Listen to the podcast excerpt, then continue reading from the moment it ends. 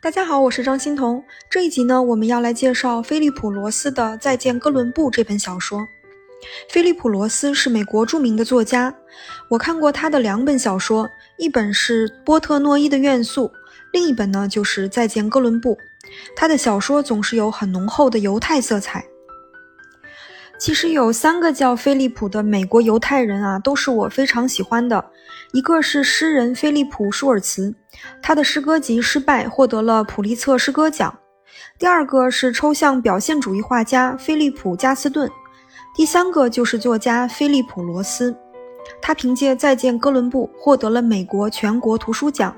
这三位菲利普的作品，我都推荐给大家。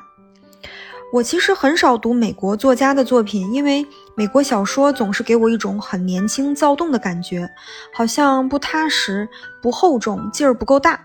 美国犹太作家呢是个例外，当然这是我的个人偏见啊。嗯，菲利普·罗斯的作品呢有一种对身份认同的焦虑，对身为犹太人的自我嘲讽。《再见哥伦布》是罗斯的成名作，讲的是犹太青年的爱情故事。我参考引用的是上海译文出版社的版本。书的主角我名叫尼尔。我的父母搬去亚利桑那之后，我就和姨父姨母住在纽瓦克。我和布伦达·佩蒂姆金第一次在泳池边邂逅。他昂起的头宛如长茎上的一朵玫瑰花。我晚上给他打了两通电话，和布伦达有了第一次对话。我告诉他我在跳水板上给他拿过眼镜。布伦达说，他晚上要去打网球，于是我和他约好了，他打完球我去接他。傍晚的天气凉爽，郊区的夕阳仿佛更低、更大、更圆。我开往通向小公园的路，布伦达就在这个小公园里打网球。夜晚的喧嚣声像我太阳穴的血管一样突突直跳。打完球的布伦达大汗淋漓，我们站在球场上。萤火虫在沉闷的空气中画着八字。我们在草坡坐下来聊起天来，然后情难自抑地吻了对方。第二天，我们一起去游泳。我们在那条晃动的、划分泳道的黑线不到六英寸的地方接了个泡泡吻。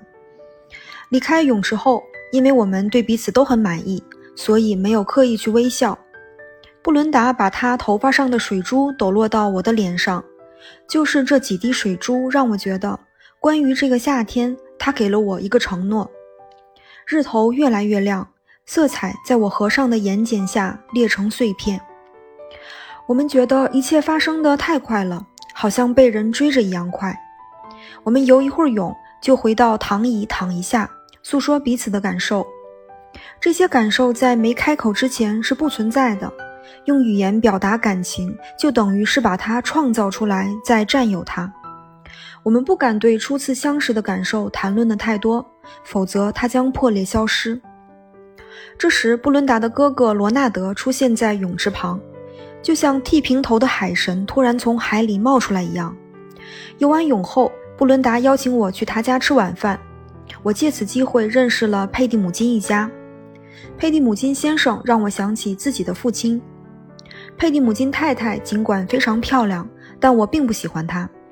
布伦达还有个妹妹叫朱莉。第二天我去图书馆上班，想念着布伦达。一个黑人小男孩来找艺术类画册，我耐心给他指路。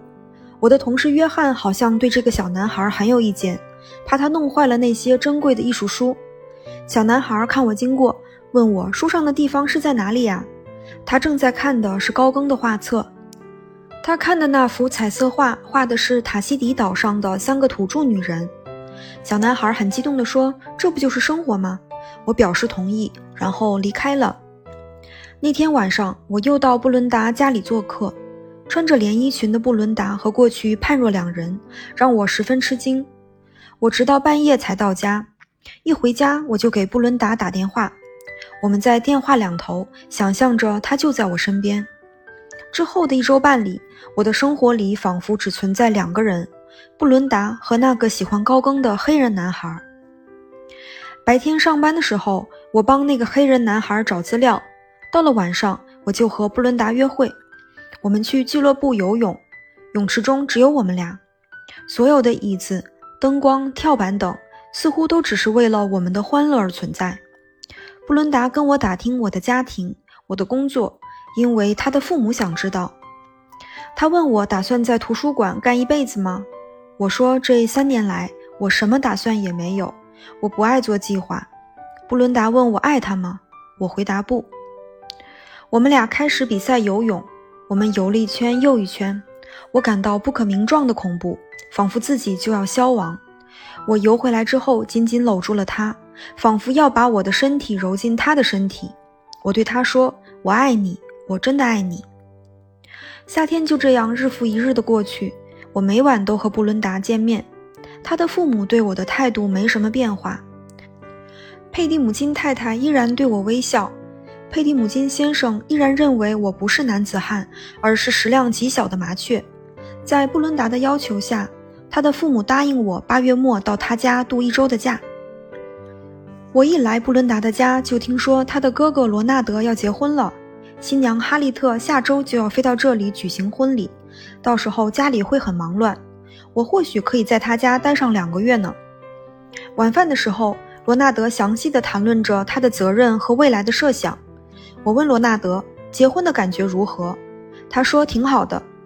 此时外面又黑又凉，九月即将来临，离布伦达返校的日子越来越近了。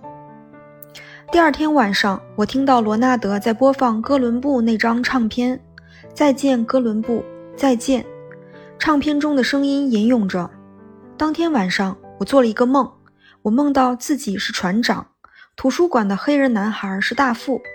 我们停泊在太平洋某个岛屿的港湾里，我们的船驶出港口，海滩上的裸体女黑人冲我们嚷着：“再见，哥伦布，再见。”那我们下一集接着来说再见，哥伦布。好的，谢谢您的垂听，我们下集再见。